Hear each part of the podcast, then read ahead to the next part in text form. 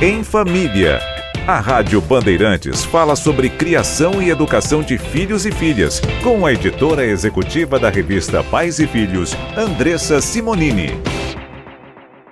Tudo bem, Andressa? Tudo bem, e você? Tudo jóia. Quero te ouvir sobre ansiedade, que a gente sabe que é algo natural, principalmente nos dias atuais. Só que é preciso a gente ficar atento também com o apoio que os pais dão a essas crianças que têm um nível de ansiedade alto, porque esse apoio pode acabar virando uma muleta para esses filhos, né? É isso mesmo. Pais e Filhos descobriu um estudo que para ansiedade das crianças a gente sempre leva a criança para tratar, mas na verdade os pais é que precisam de tratamento às vezes para aprender a lidar com esse momento de ansiedade dos filhos, né?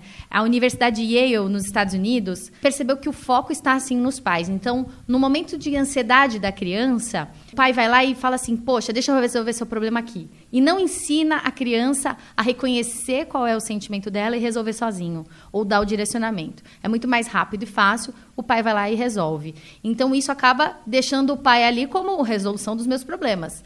Mas a gente tem que preparar as crianças para a vida, né? Já que agora eles vão viver mais de 100 anos, né? A nova geração. É. Como é que você prepara? Porque eles vão ficar um bom tempo sem os pais. Então, isso é super importante num tratamento de ansiedade.